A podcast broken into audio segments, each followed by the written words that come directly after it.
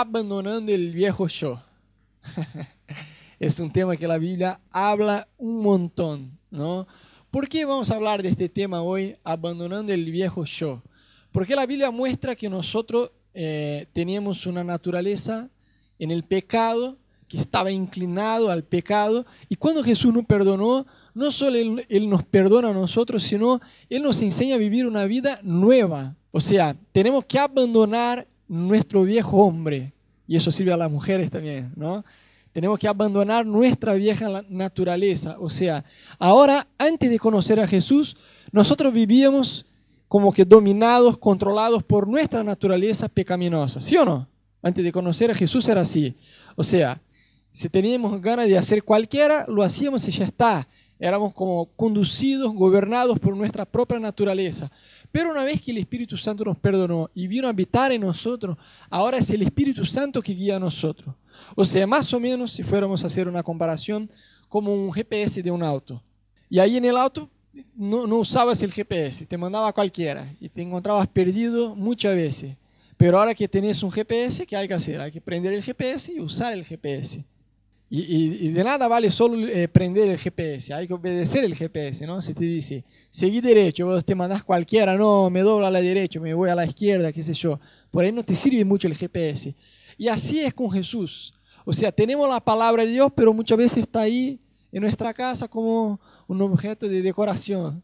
Está ahí abierto en el Salmo 23 o 91, qué sé yo, como si fuera una especie de autoprotección, pero no sirve así. La Biblia hay que estar ahí en nuestra casa, pero no abierta a cualquiera para el viento, sino para que uno pueda aprender y alimentarse de ella. Para que de una forma práctica en el día a día, en aquellas situaciones que la gente dice, uh, no sé qué hacer. Nosotros que somos creyentes digamos, no, yo sé qué hacer. La Biblia dice, eso es el otro y por ahí voy a caminar. Entonces hay una transformación en nuestra vida, hay que haber un cambio en nuestra vida. Otro día hablábamos de cómo acá en Buenos Aires la gente está como ellos tienen aversión a la iglesia, aversión. No solo acá en Buenos Aires, creo que en todo el mundo hay este contexto, pero principalmente acá la gente tiene como que una aversión a la iglesia.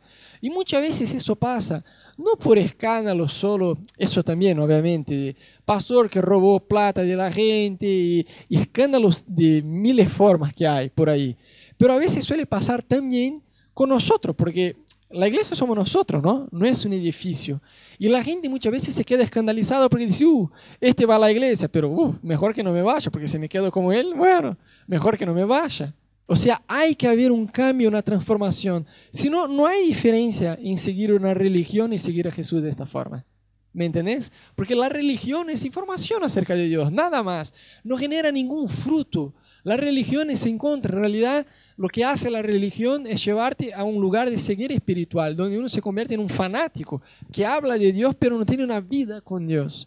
Entonces, es muy importante que vos y yo tengamos un cambio profundo en nuestra vida y para eso tenemos que abandonar nuestro viejo yo. Tenemos que sepultar. ¿Qué es el bautismo? Ustedes, muchos de ustedes ya fueron bautizados en el agua, ¿no? O sea, estoy identificándome con la muerte de Jesús, pero también con su resurrección. O sea, mi viejo yo murió y ahora mi nuevo yo, que está bajo el control del Espíritu Santo, vive.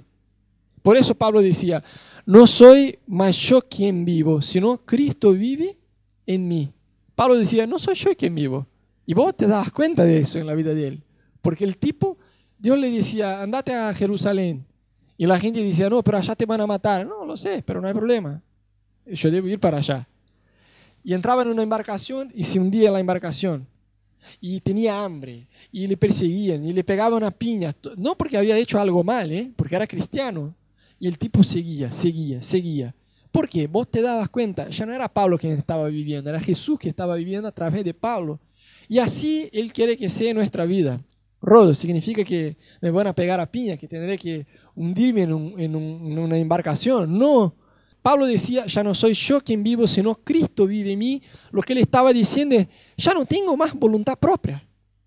Viste que a veces hay gente que viene a la iglesia para que Dios le conteste a ellos sus voluntades propias. Y la Biblia dice, Jesús enseñó a nosotros, si ustedes quieren seguirme, cada uno venga a la iglesia, vamos a hacer la campaña, pare de sufrir y, gane plata. ¿Eso que dijo Jesús? No. Jesús dijo, si ustedes quieren seguirme, si desean ser mi discípulo, cada uno cargue su propia cruz y sígame. Niegue a sí propio.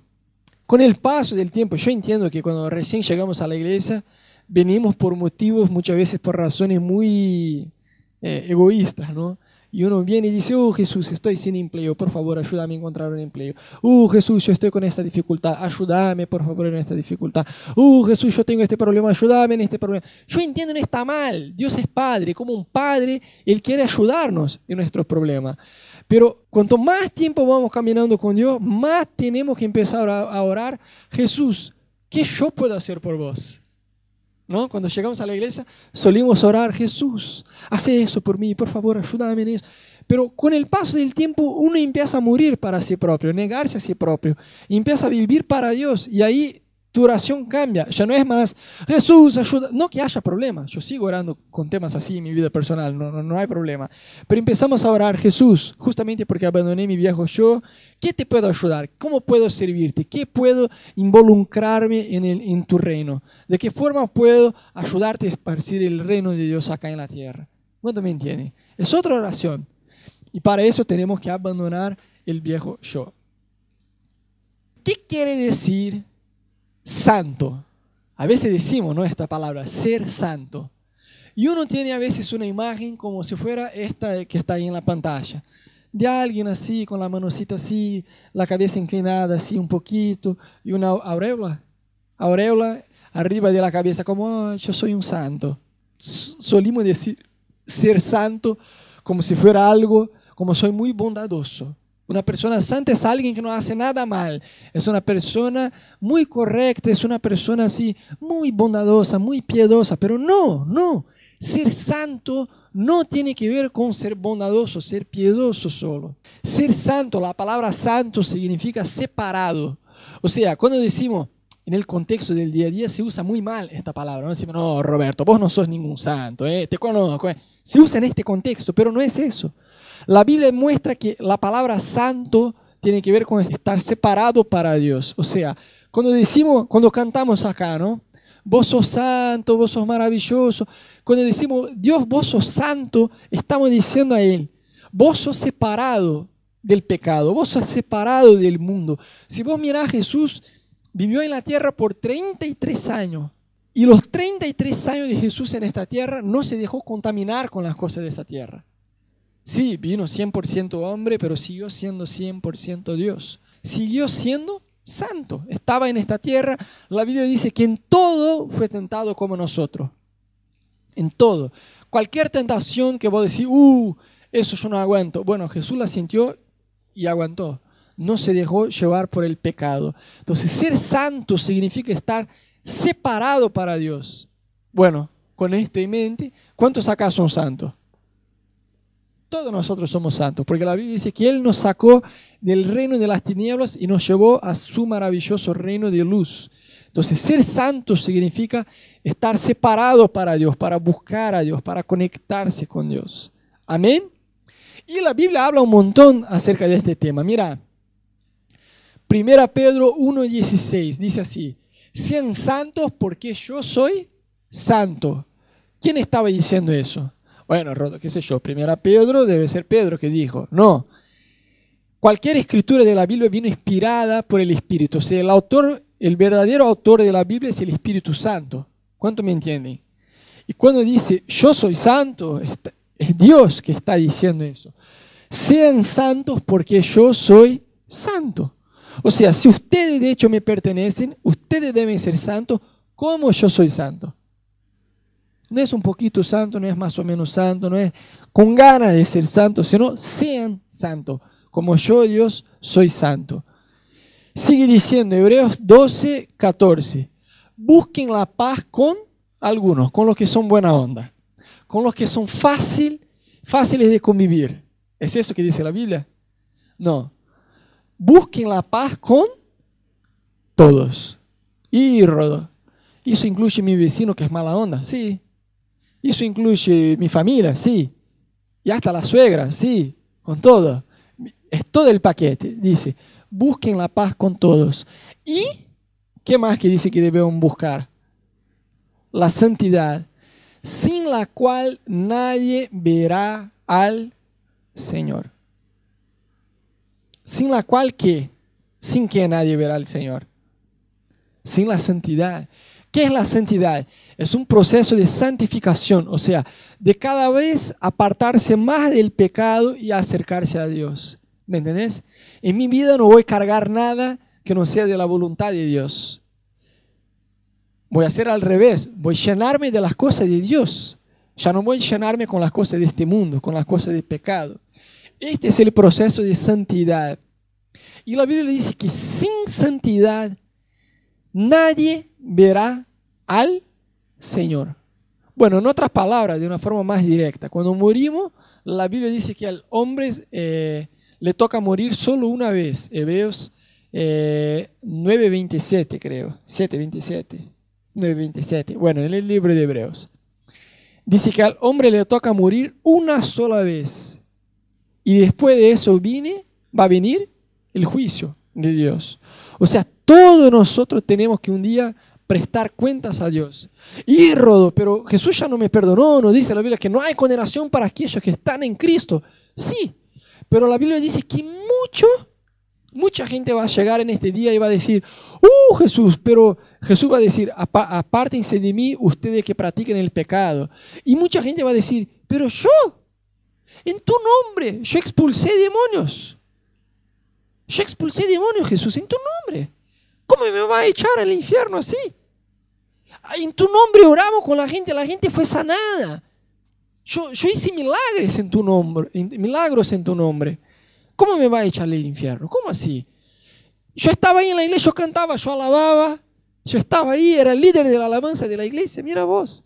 Y ahora me decís, ah, se aparte de mí aquellos que están pecando y vos me estás incluyendo en, esta, en este tema, ¿cómo así? Y la Biblia dice, apártense de mí todos aquellos que practican iniquidad. Porque, ¿sabe, gente? No es solo venir a la iglesia. Venir a la iglesia, un inconverso puede venir, si quiere. Si tiene ganas, bueno, venir, escuchar, cantar, puedes llorar, puedes emocionarse, puedes hacer un montón de cosas. Pero si no hay un cambio de carácter, si no hay santidad, eh, es más o menos, viste, cuando uno va de viaje, y ahí en el aeropuerto pasa por una maquinita que, se que detecta si tiene metales y por ahí tienes que quedarse casi desnudo para que te deje pasar ahí. Bueno, saca el reloj, bueno, saca eso, saca el otro, bueno, tengo un pino en mi pierna, bueno, sacale entonces, más o menos así. Es más o menos así. Ponemos entre comillas que a la puerta del cielo hay un detector de santidad. Dice, mm, no, no, pero era líder de alabanza, estaba en la iglesia desde los cinco años de edad, me bauticé a los seis, con siete ya hacía milagros.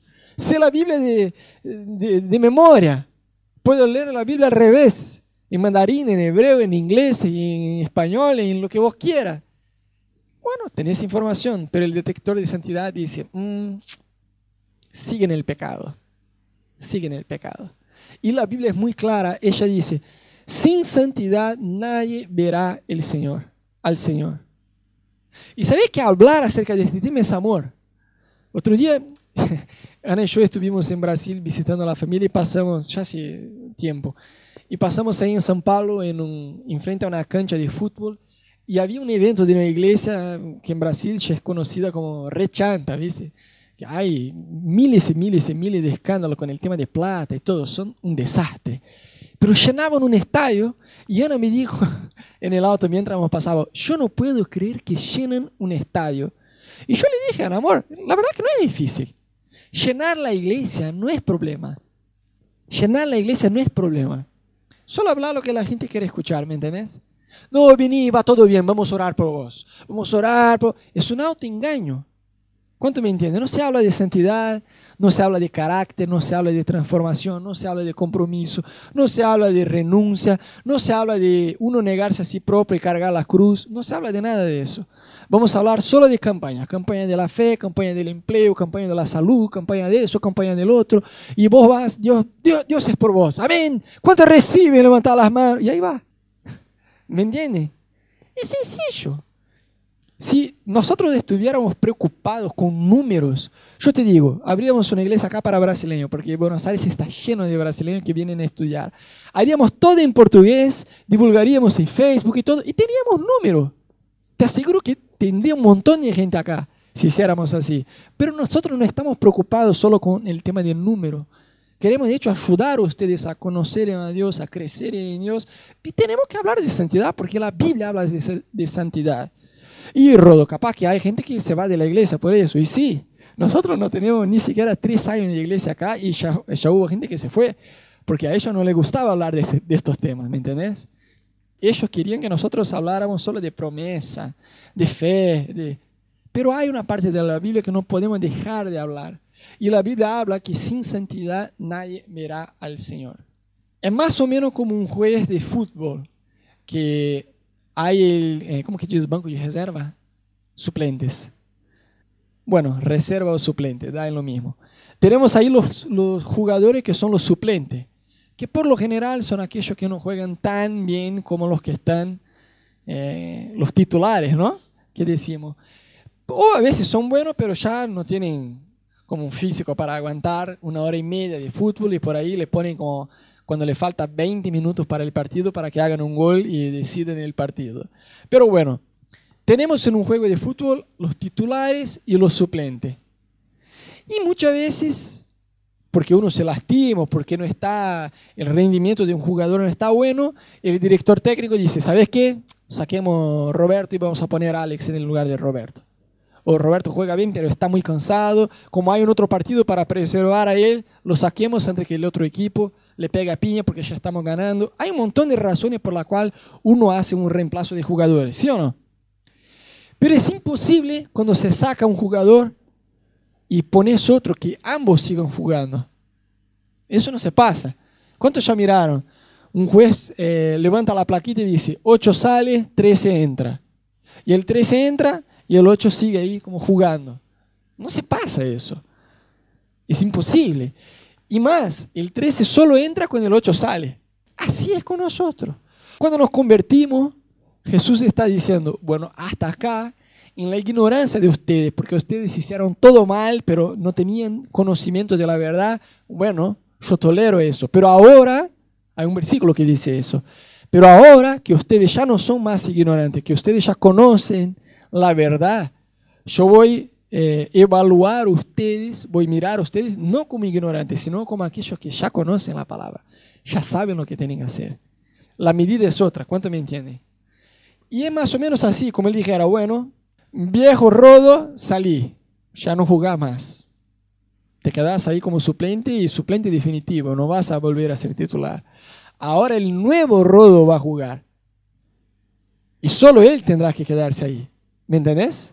Por eso que la Biblia dice en el libro de Santiago 3, de 9 a 10, con la lengua bendecimos a nuestro Señor y Padre, y con ella maldecimos a las personas creadas a la imagen de Dios. De una misma boca salen bendición y maldición. Bueno, hasta ahí voy a decir, no, tranquilo, sí, de acuerdo. Pero él sigue diciendo, hermanos míos, eso no debe ser así la Biblia muestra a nosotros como que es muy incoherente con la misma boca que cantamos acá, Jesús, yo te amo, vos sos maravilloso, estar ahí en mi casa y, pelearme con Ana y decir, no, vos sos una tarada, vos sos una... Con la misma boca yo estoy peleando con mi esposa, pero con la misma boca en la iglesia yo estoy alabando a Dios. Con la misma boca yo estoy orando, Jesús, ayúdame, aumentar mi sueldo, cuidar de esta situación en mi vida, pero al toque yo ya me, acerco a Roberto y digo, no, Roberto, viste, ya estoy haciendo chusme. No, porque Alex, viste, Alex es un tipo medio raro, ¿eh? Y, y estoy haciendo chusme. Estoy contando mentiras. O sea, la Biblia dice que eso no está bien. Eso no está bien. Hay un otro verso en la Biblia que compara nuestra boca con una fuente de agua y dice, de una misma fuente va a salir agua dulce y, salada. No, o va a ser dulce o va a ser salada. No, no puede ser los dos de la misma fuente. Esta incoherencia más allá de alejar a la gente alrededor nuestro porque nos miran como, uh, bueno, este es un hipócrita, habla de Dios y todo, posa de santo, pero bueno, mira, es peor que cualquiera que no va a la iglesia. Más allá de eso, de alejar a la gente, aleja a nosotros también. Por eso que la Biblia dice, no engañen a sí propios, solo escuchando, siendo solamente un oyente de la palabra, sino practiquen la palabra. Y muchas veces pasa eso con nosotros. Porque la Biblia muestra que todos nosotros tenemos espíritu que quiere conectarse con Dios, que está preparado para conectarse con Dios, pero todos nosotros también tenemos nuestra carne. ¿Qué es la carne? Es la parte que se opone a Dios. Pero Rodo, yo amo a Jesús. Yo valoro lo que Jesús hizo por mí. Yo quiero caminar con Dios. Qué bueno, yo también. Pero aún así, todos nosotros tenemos una parte en nosotros que se llama carne, que es la parte que no, no le gusta las cosas de Dios. Es la parte que vos decís, no, eh, domingo voy a la iglesia. Y ahí pones, y ahí dices, no, cinco minutitos más, cinco minutos. Esta parte es la carne. Cuando vos decís, no, voy a hacer un ayuno. Voy a aprender a ayunar, voy a empezar a ayunar. Todos los jueves, o que sea, una vez al mes, yo voy a hacer un ayuno. No desayuno, no almuerzo, solo voy a comer fin de la tarde. Ahí te despertás, sentís hambre y decís, uh, a las 10 de la mañana ya dices, oh, qué lija. Y ahí te morfás algo. Porque si no, no aguanto. Esta parte que dice, no, no aguanto, es la carne. Ustedes se acuerdan cuando Jesús estaba en el jardín del Getsemaní orando y le pidió a su discípulo, mira, ustedes ni siquiera una hora pueden orar. Ni siquiera una hora ustedes pueden orar. Ya se ponen a dormir. Jesús le dijo, mira, fíjense, porque el espíritu está preparado. O sea, no hay ninguna barrera, no hay ningún ritual que uno tenga que hacer para acercarse a Dios. Jesús ya murió por nosotros, ya nos perdonó, ya tenemos el camino liberado, abierto para conectarse con Él. Ya, ya está. Entras en tu habitación, cerrar la puerta y empezás a orar, ya está. No hay que hacer nada más, no hay que hacer una oración con palabras hermosas, no hay que, nada, ya está liberado, ya podemos conectarse con Él. Pero él dice, el espíritu está preparado, pero la carne es débil. Débil para las cosas de Dios, ¿eh? porque para cualquier otra son muy fuertes. O sea, cuando nos proponemos, no, ¿sabes qué? Todos los domingos voy a llegar en el horario. Voy a ser lo más capo que hay con los horarios. La carne se indispone. ¿Se indispone? Se indispone con eso. Dice, no, no, sea, no, no hace falta tanto así. 15 minutitos. Al final estamos en Argentina, ¿no? La carne se opone. Cuando vos decís, mm, tengo que pedir persona, eh, perdón a esta persona, Alex, perdóname, pienso, ¿no? Pero a la hora de hacer como, mm, la carne dice, no, pero él también se equivocó conmigo. Y más, él se equivocó unos 90%, yo solo 10. Así que bueno, si él me pide perdón primero y yo veo que está muy arrepentido, ahí le pido perdón. Si no, no voy a pedir perdón. Esta es la carne que se opone a las cosas del Espíritu. ¿Y qué pasa? Nos seguimos ahí. La Biblia muestra que adentro nuestro hay esta batalla. O sea, el Espíritu quiere caminar con Dios, quiere hacer las cosas de Dios correctas. Pero la carne se opone y en esta batalla es muy sencillo quién va a ganar. Si yo le pregunto, ¿el gordo va a ganar o el chico? El gordo. El gordo le da una, el chico eh, va a aterrizar acá en Mar del Plata. ¿no? Porque el gordo está muchísimo más fuerte, más preparado que el flaquito este de la fotografía. Entonces, en esta batalla va a ganar quién? ¿Qué nosotros alimentamos mejor?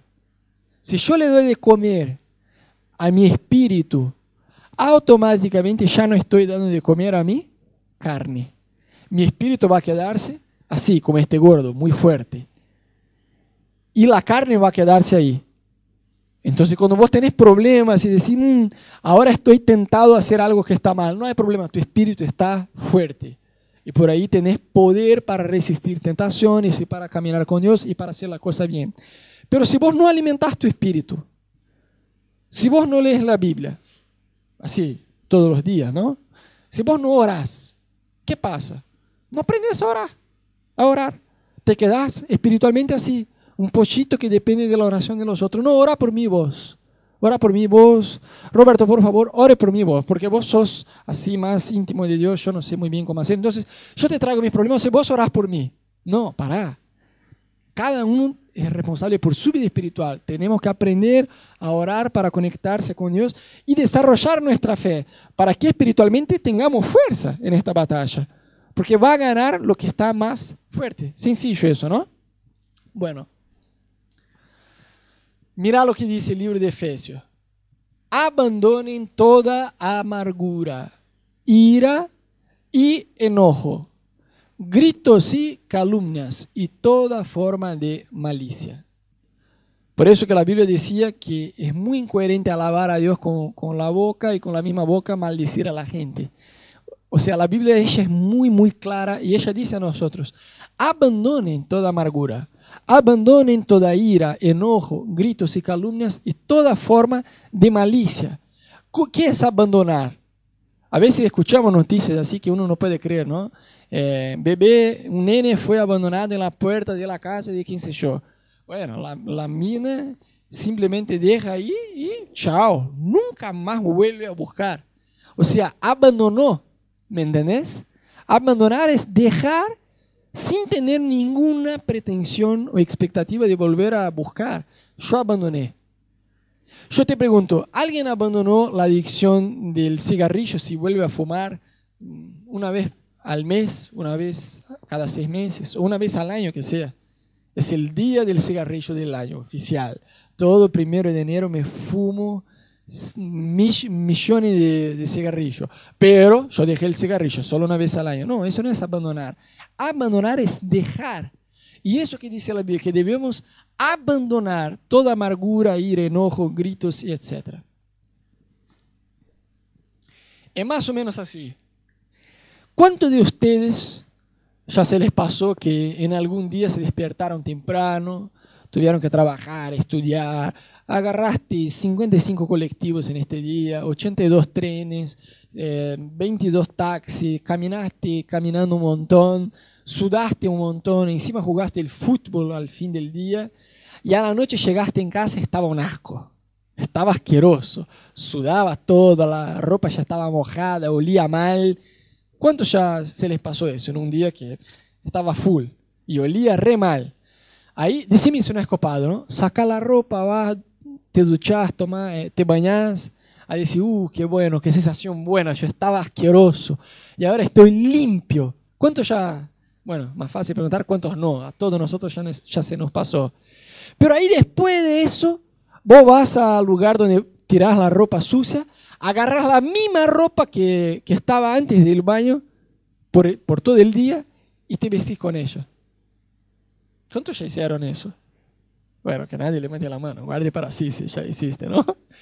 Nadie lo hace. ¿Por qué nadie lo hace? Porque vuelve a ensuciarse, por una razón muy sencilla. Cuando uno se baña no vuelve a usar la ropa antigua que estaba sucia. Por una razón muy sencilla. Si te duchaste porque querés quedarse perfumado, limpio, hermoso, ¿sí o no? No vas a usar la ropa que estaba antes. Vas a poner la ropa para, para lavar, para limpiar la ropa.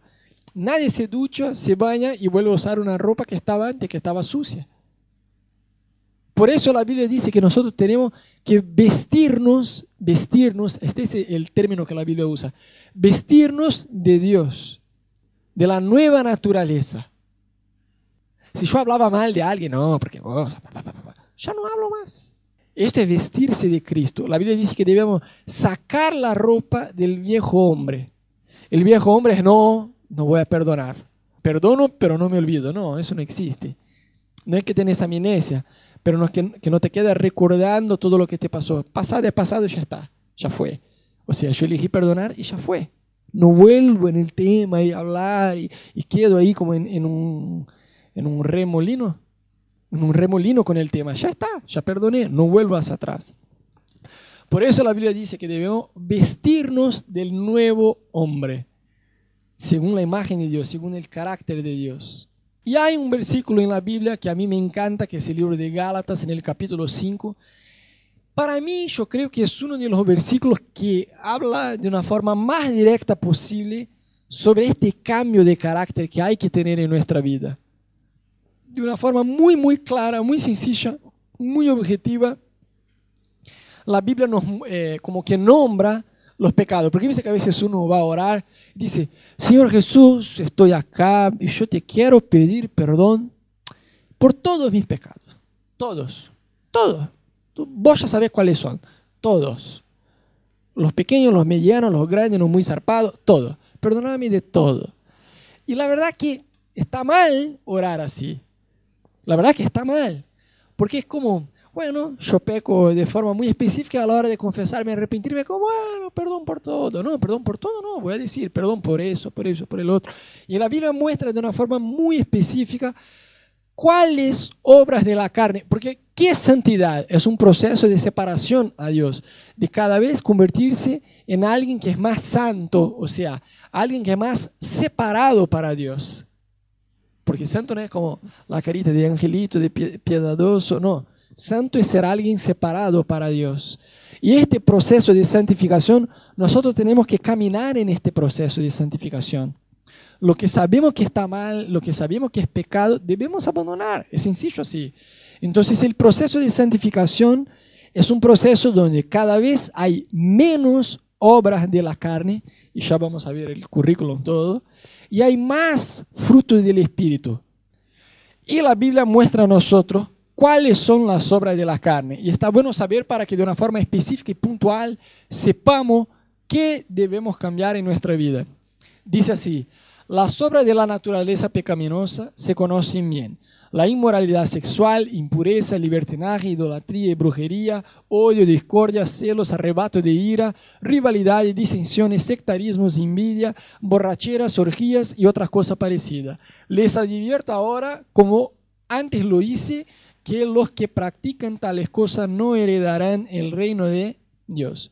Una vez más, de una forma muy específica, la Biblia dice, los que practican tales cosas no heredarán el reino de Dios. Rodo, ¿está bueno venir a la iglesia? Sí. ¿Está bueno leer la Biblia? Sí. ¿Está bueno orar? Sí. ¿Está bueno buscar a Dios? Sí. Pero la Biblia dice, los que practican las obras de la carne no heredarán el reino de Dios. O sea, de una forma muy sencilla, para heredar el reino de Dios debemos dejar de practicar eso. Y Rodo, pero vos dijiste otro día que la salvación no es por obras, para que nadie se gloríe, es por fe. Y sí, las buenas obras debemos hacer no para ser salvos, sino porque fuimos salvos. Pero por otro lado, ¿qué es la salvación? Que hablamos tanto, ¿no? La salvación, ser salvo. ¿Qué es ser salvo? A la gente del mundo ella no entiende nada, ¿no? Suena raro, porque ser salvo, bueno, ¿quién va a saber soy salvo de qué? Tampoco saben de qué. Bueno, la Biblia dice que la consecuencia del pecado es la muerte. O sea, de nada vale Jesús morir por mí, justificarme, yo recibo el perdón de Dios, pero sigo en el pecado. Yo sigo bajo la condenación. Aunque Jesús ya me perdonó, porque si yo me arrepentí, yo voy a entrar y caminar y avanzar en este proceso de santificación, donde cada vez más hay fruto del Espíritu en mi vida y cada vez hay menos obras de la carne. Bueno, ¿cuáles son las obras de la carne? Primera, inmoralidad sexual. Bueno, hoy con internet es algo muy fácil a cualquiera, ¿no? Con solo un clic vos accedes todo un universo de pornografía y todo más ahí en internet. Y la Biblia dice que debemos abandonar toda inmoralidad sexual, toda. Porque a veces uno, viste, llega a la iglesia y dice, y bueno, Rodo, antes yo me acostaba, ahora ya no puedo acostarme más como hacía antes, así que voy solo a mirar entonces. No, está mal. La Biblia dice que debemos abandonar toda inmoralidad sexual. Toda. Y eso incluye eh, libreto solo con texto erótico, cosas así, que van a llevar tu mente a desarrollar imágenes. ¿Me entienden?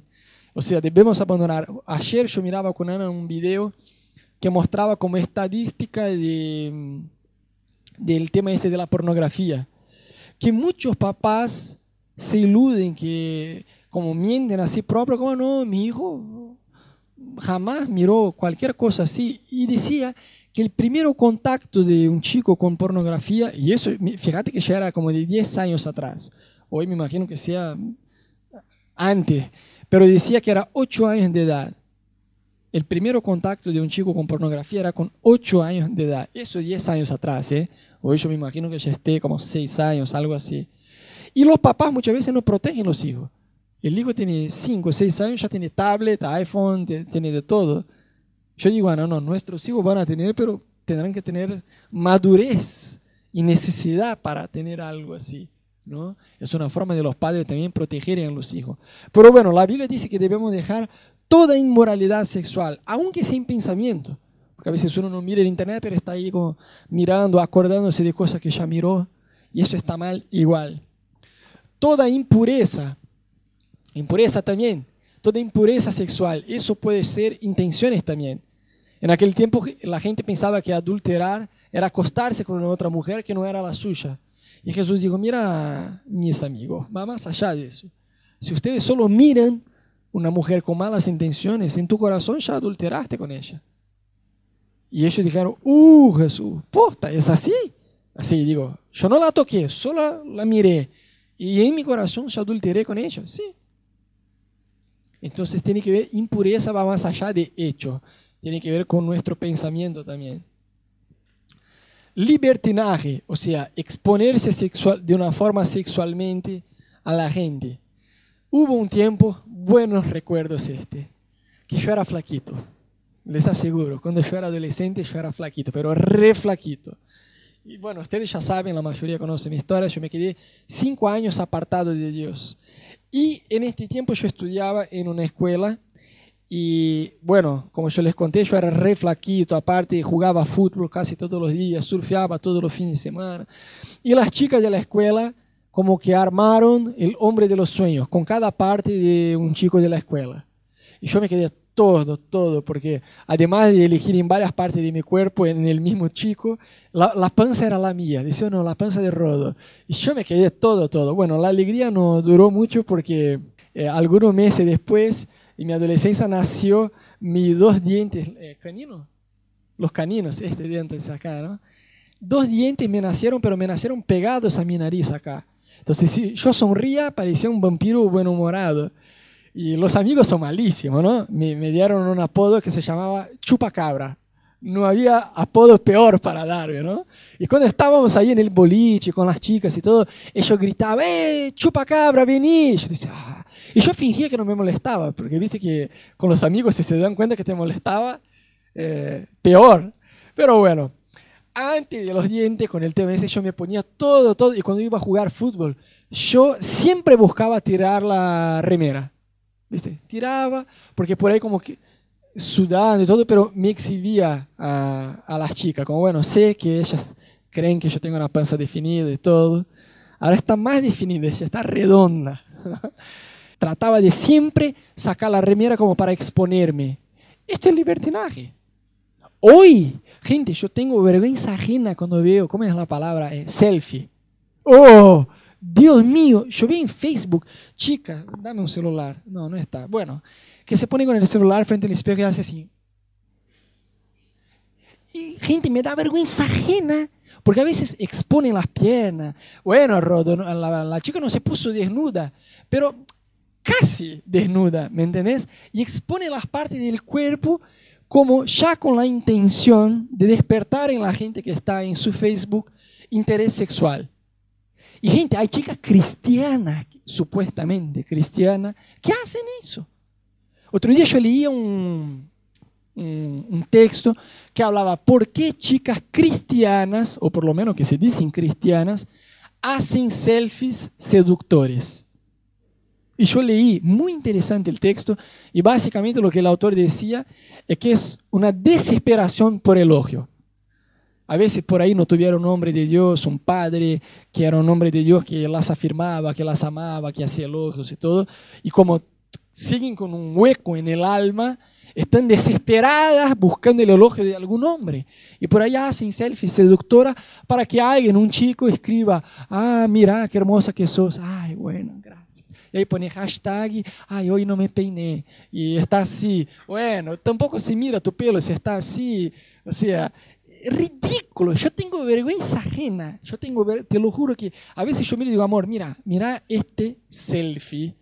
La persona posteó, la persona miró la fotografía antes de postear y puso, aún así ella puso. O sea, ella cree que está hermoso. Y ahí solo chicos comentan, ay, qué hermosa, qué linda, mira tu cuerpo. Gente, qué vergüenza. La Biblia dice, es pecado, es libertinaje. Está exponiendo el cuerpo propio con ganas de generar interés sexual en la otra persona. Está mal, está recontra mal. Nuestro cuerpo debe ser expuesto en el matrimonio uno al otro. Amén. Idolatría. Bueno, ¿sabe que a veces la gente cree que idolatría es algo solo como una secta? Que uno se arrodilla delante de una estatua de tres metros y dice, oh, alabado sea Dios, no sé qué. Pero idolatría es todo lo que toma lugar, toma el lugar de Dios en nuestra vida. La plata puede ser un, un ídolo. ¿Cuánto me entienden? Porque la Biblia dice que es imposible servir a Dios y servir al dinero. La Biblia no dice que está mal tener plata, la Biblia no dice que es prohibido ser rico, la Biblia no dice eso. Pero la Biblia dice que es imposible servir al dinero y servir a Dios. Y ahí nosotros muchas veces somos muy rápidos para decir, no, pero yo jamás sirvo el dinero. Me gusta tener plata como cualquier persona, pero digo, no es que amo la plata. Y bueno, pero la persona nunca viene a la iglesia porque siempre está re cansada, porque estudió un montón o porque trabajó un montón. Bueno, estudiamos y trabajamos para qué? Para tener plata. O sea, es imposible. La Biblia dice que o vamos a dedicarnos a ganar plata o vamos a dedicarnos a Dios. Yo veo gente que año tras año, tras año, tras año, sigue buscando la plata. Y yo me vuelvo loco, porque en Brasil teníamos, Ana tenía un empleo re bueno allá en Río de Janeiro. Yo tenía un empleo re bueno igual, ganamos igual, la verdad, en Río de Janeiro. Y ambos sueldos juntos eran mucha plata. Y nosotros dejamos todo eso para venir acá y empezar la iglesia. Y a veces yo miro gente acá que está desesperada, como el sueño el sueño americano, ¿no? Tener la casa propia, el auto propio, vacaciones, y qué sé yo. Y, gente, no está mal desear buenas condiciones financieras, pero desde que, eso, desde que eso no ocupe el lugar de Dios en nuestra vida. Y eso puede ser una idolatría. Un cantante, una persona, una confianza extrema, demasiada confianza en una institución o en una persona puede ser idolatría. Igual, la internet puede ser idolatría porque en la práctica, gente, seamos sinceros, estamos solo nosotros acá. ¿Cuántos de ustedes, antes de salir de la cama y poner el pesito en el piso, averiguan el mail o WhatsApp o cualquier cosa? Y bueno, ¿cuántos a la hora de dormir llevan el celular a la cama y se quedan ahí? Bueno. Nos volvemos adictos a Internet. ¿Sabes un ayuno que nos cuesta hoy un montón? va más allá de abrir mano de la comida. Si vos te pones a hacer un ayuno una semana, sin internet, nada, sin nada, vos te volvés loco. Bueno, brujería, más allá de, bueno, brujería, adoración a los muertos y qué sé yo, y sectas y cosas así, uno puede también, a veces, hay eh, cosas que son muy, eh, ¿cómo se dice? Sutiles. En Brasil había como un juego que ponía, hacía un círculo llamado de juego del vaso, que poníamos todas las letras eh, en un, del alfabeto en un círculo y un vaso en el medio, y invocábamos un espíritu cualquiera para que, y hacíamos preguntas. Y gente, funciona. Era un vaso, un vaso de vidrio, así en el medio, una mesa plana, y el vidrio andaba. O sea, el reino espiritual es igual. Uno a veces hace como, ah, como que de, broma, de chiste, qué sé yo pero está involucrándose con el reino espiritual de una forma que no tiene ni idea. Y eso debemos cuidarnos también. Ah, vuelve solo un poquito. Por ejemplo, yo creo que ahí se encuadra horóscopo, que a veces puede parecer algo, viste, aún más acá en Buenos Aires está de moda, la gente se vuelve adicta a cosas este, de meditación y horóscopo y qué sé yo, y por ahí está siempre consultando el futuro con base, y es una pavada, si vos mirás, no importa cuál es el signo, siempre el consejo es la misma papá de siempre. En este día tenés que cuidarse para no explotar si te quedas enojado. Bueno, ¿cuál signo no debe cuidarse para eso? ¿Cuál día no debe cuidarse? No, ojo con las personas que son truchas. Bueno, para toda la vida, no importa el signo que uno tenga, son consejos que son pavadas. Yo me quedo con la Biblia. La Biblia dice, Jesús dice en la Biblia, yo sé qué planes tengo para vos. Son planes de bien y no de mal con el propósito de llevarte a un futuro y una esperanza. Ya está. No hace falta horóscopo. ¿Cuánto me entienden? Yo sé mi futuro en Dios. Yo sé lo que yo siembro hoy, voy cosechar mañana. Entonces el futuro no es un destino que, oh, se me apareció, mira qué, mira qué bueno o mira qué malo. No, el futuro es resultado de lo que nosotros sembramos hoy. Amén. Amén. Odio. Bueno, odio no hay que aclarar tanto, ¿no? Es muy sencillo. Odio. No, yo tengo odio de esta persona. Y bueno, tiene que convertirse entonces, tiene que arrepentirse entonces. Porque odio es el sentimiento contrario al de Dios. La Biblia dice no solo que Dios tiene amor, sino que Dios es amor. Cuando Jesús trató de hacer, hacer el resumen de toda la Biblia, ¿de qué forma hizo? Amen a Dios en primer lugar y uno a los otros como yo amé a ustedes. Entonces, odio no debe tener lugar en, el corazón de ningún cristiano, aunque sea de una forma sutil discordia, discordar, peleas, discusiones. La Biblia dice, abandonen todo eso. Y gente, a veces hay, eh, yo me acuerdo de, de, unos amigos que tenía en Brasil y la familia era, era muy graciosa, porque ellos discordaban de pavada, no eran cosas que son relevantes, ¿me entiendes? No es que tenían que tomar una decisión que iba a afectar toda la familia, era muy importante, no. Ellos peleaban con pavadas. Ponele, estaban contando una historia. No, porque nosotros nos fuimos de vacaciones a, qué sé yo, a Estados Unidos. Y ahí tomamos un colectivo y ahí el papá decía, no, no era un colectivo, era un tren. Y ahí eh, una hija decía, no, era un colectivo, no, era un tren, no, no, era un colectivo. Y eso se ponía, no, obvio que era un tren, no tomamos colectivo eh, en Estados Unidos, vos no nada. Y por ahí ya estaban peleando, si era tren y colectivo. Y yo me quedaba, gente, mira, Colectivo, submarino, avión, no importa, siga la historia. Ah, bueno, ahí tomamos el colectivo y fuimos a un, y fuimos a un shopping. No, no fuimos al shopping, el shopping fue después, primero fuimos en el parque. No, hija, y ahí se quedaban peleando y peleaban hasta la muerte. Si era el shopping, o si era el parque, o si era el colectivo, o si era el tren. Dios mío, siga la historia y ya está. ¿Me entendés? Qué sea, bueno, viste que Ana es recolgada, ¿no? Nosotros somos una pareja recolgada. Nos olvidamos de todo, somos malísimos para acordarnos las cosas. Pero la verdad que Ana es un nivel de profesionalismo con eso que es impresionante. Y muchas veces yo estoy con Ana y estamos como charlando de algo y Ana dice, no, eso no. Y yo decía, ah, yo sé que es, pero ya aprendí, viste que una vez yo escuché una frase que es buenísima, que dice que en el matrimonio una de las personas está siempre equivocada y la otra persona es la esposa. ¿No? Una de las personas está siempre equivocada y la otra persona es la esposa. Entonces yo ya aprendí eso en el matrimonio. Y por ahí muchas veces, vuelvo a decir, son cosas que no son relevantes. Son cosas que no son relevantes. Y yo estoy ahí con Ana y Ana me dice algo que yo sé que no es eso. Yo tampoco la corrijo. Yo digo como, o digo una vez, no, eso no era así. No, era. Yo, entonces era. Si era así. Quédate pensando que era así. Ya está. No voy, no voy a perder el día en una discusión para probar mi punto de vista, que yo tengo la razón. No voy. ¿Cuánto me entiende? Hay un libro que está recontra bueno que se llama Cómo hacer amigos e influir las personas. Y en este libro, en un capítulo, el tipo dice que estaba en una fiesta el tipo que, el autor, ¿no? Que, escribió el libro, dijo que estaba ahí en una fiesta y se acercó a un chabón ahí, se sentó en la mesa donde estaban y el chabón dijo, no, porque en la Biblia dice, y ahí tiró, no me acuerdo cuál dicho era, pero era un dicho nada que ver, viste, como quien tiene boca va a Roma, no sé, una pavada así. Y el chabón que no sabía nada de Biblia dijo, no, este dicho está en la Biblia. Y un otro tipo que estaba ahí dijo, no, eso no está en la Biblia.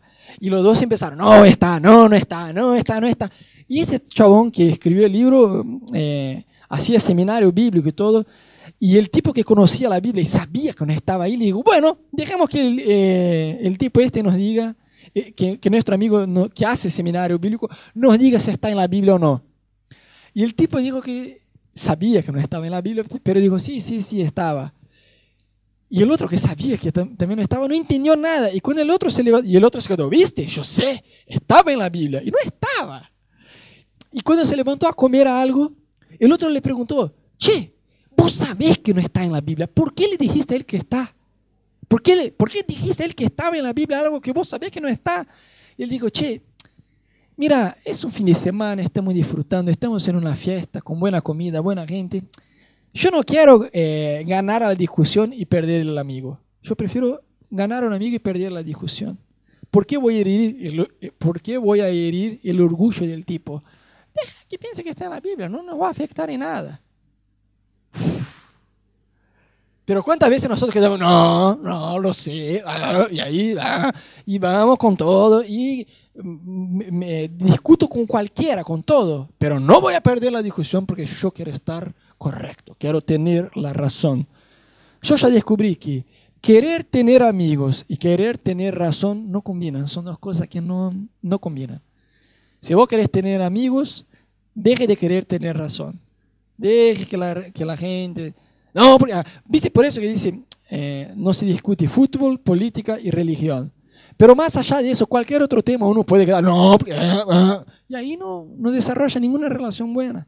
O sea, tenemos que tener esta madurez de charlar con la gente, escuchar opiniones distintas y seguir amigos. Amén. Amén. Celos. Uh.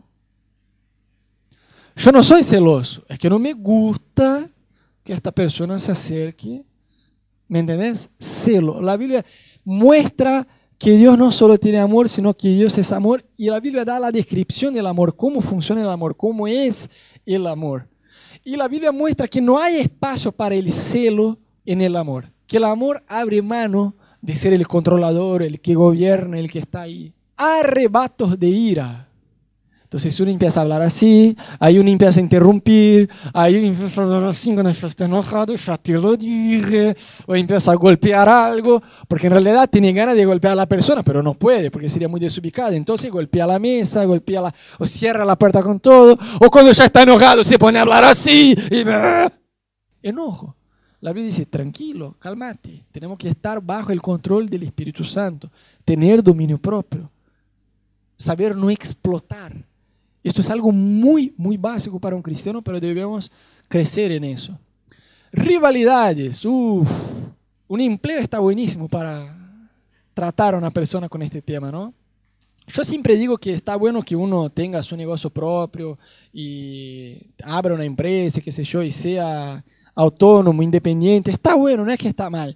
Pero hay una cualidad de carácter que es muy, yo no te voy a decir imposible, pero muy difícil que uno que trabaja así como autónomo independiente desarrolle en su vida. Si no presta cuentas a un jefe, si no tiene un horario por cumplir, eso está buenísimo, gente, buenísimo. Cuanto más años uno se quede en un empleo donde hay que prestar cuentas a un jefe, hay que llegar en el horario, hay que cumplir reglas, está trabajar con gente distinta, que te va a criticar, que te va... Está buenísimo está buenísimo. A veces uno dice, uh, yo quiero ser un hombre usado por Dios y quiero que Dios trate mi carácter. Voy a hacer un seminario bíblico. No, no hagas, no hagas.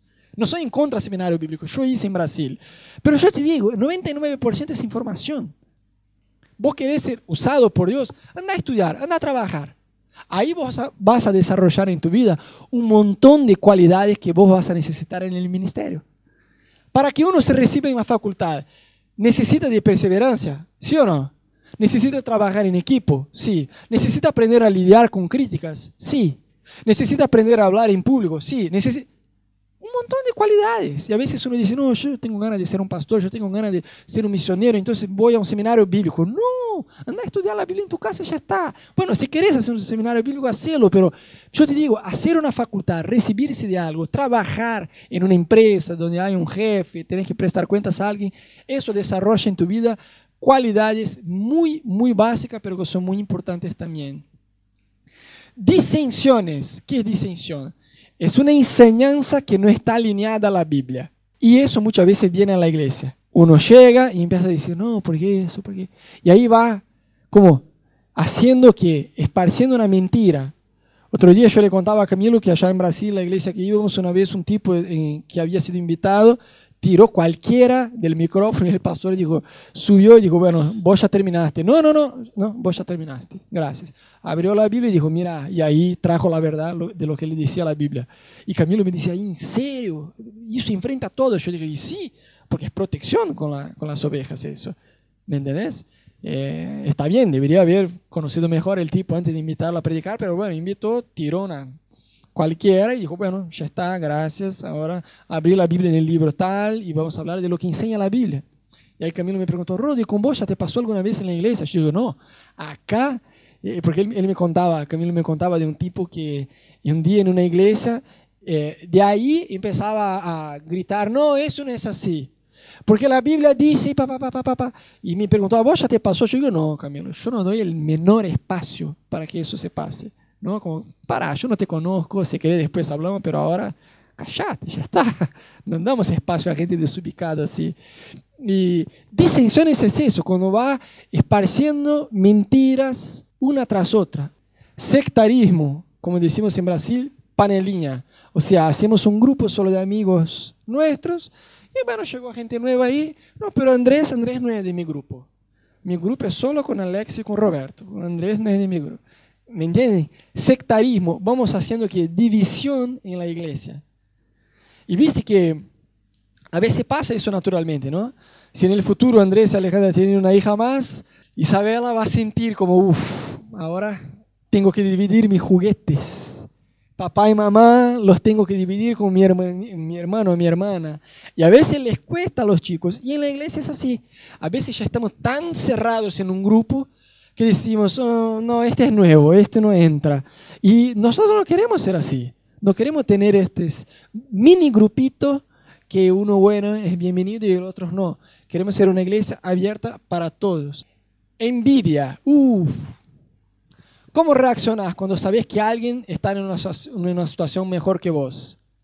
Alguien entró en un empleo con un sueldo re elevado y está orando por eso hace solo un mes y vos estás orando y, buscando hace tres meses y nada, ¿cómo te quedas? ¿Contento con la noticia o te quedas enojado con Dios? Dios, yo estoy hace tres meses buscando empleo y solo vinieron propuestas re malas. Este tipo llegó hace un mes y mira el empleo que tiene. O mira las cosas que tiene. Oh, me encantaría. Mira el auto, mira la casa, mira dónde se fue de vacaciones. ¿Viste cómo te quedas? Y las revistas son así. Hay una revista en Brasil que se llama chichichi. Posta. Chichichi de chichichi, de, de chusme. ¿Viste? Chichichi, chichichi, chichi, como las chicas se quedan. Y uno se queda mirando estas pavadas y empezás a adquirir un, modo de vivir así, de chusme, de hablar de la vida ajena, de lo que el otro hizo, no hizo, dejó de hacer. Gente, hablen de ideas, hablen de Dios, hablen de cosas más maduras. Amén. Borracheras, o sea, la Biblia no dice que es pecado beber el vino. Jesús bebió vino. Si fuera así, Jesús estaría en pecado. ¿no? Pero la Biblia dice que uno no debe darse al vino, no debe darse a la embriaguez, a la borrachera. Orgías, y la Biblia dice también, no solo de orgías, sino cosas parecidas. Entonces nosotros debemos reflexionar y decir, Jesús, yo quiero dejar la sobra de la carne. Yo quiero empezar a tener una nueva vida donde cada vez más, cada día más hay fruto del Espíritu Santo en mi vida. Gente, quédate tranquilo, no es que uno no se equivoca, ¿eh? Tranquilo, pasa con todos nosotros. Pero digo, una cosa es equivocarse y arrepentirse, otra cosa es equivocarse hoy y mañana y pasado mañana. El arrepentimiento te lleva a no hacer más eso. Y yo creo que es un tiempo donde Dios quiere llevarnos, no solo como personalmente, sino como iglesia, a un nivel más alto de santidad, de consagración a Dios, de sermos santos como Él es santo. Amén. Por eso yo te quiero invitar a ponerse en pie un cachito.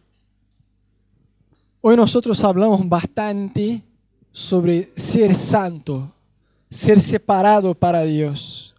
Y capaz que en tu lugar mirando los ejemplos que dimos de obra de la carne y todo, te identificas y decís, pero Rodo, la verdad que con cada uno de estos puntos que dijiste, yo me identifiqué.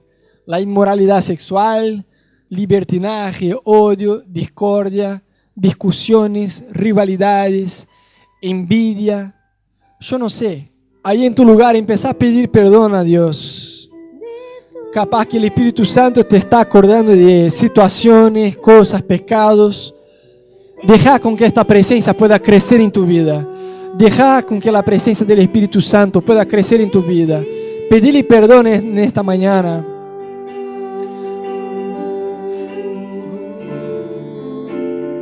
que tu presencia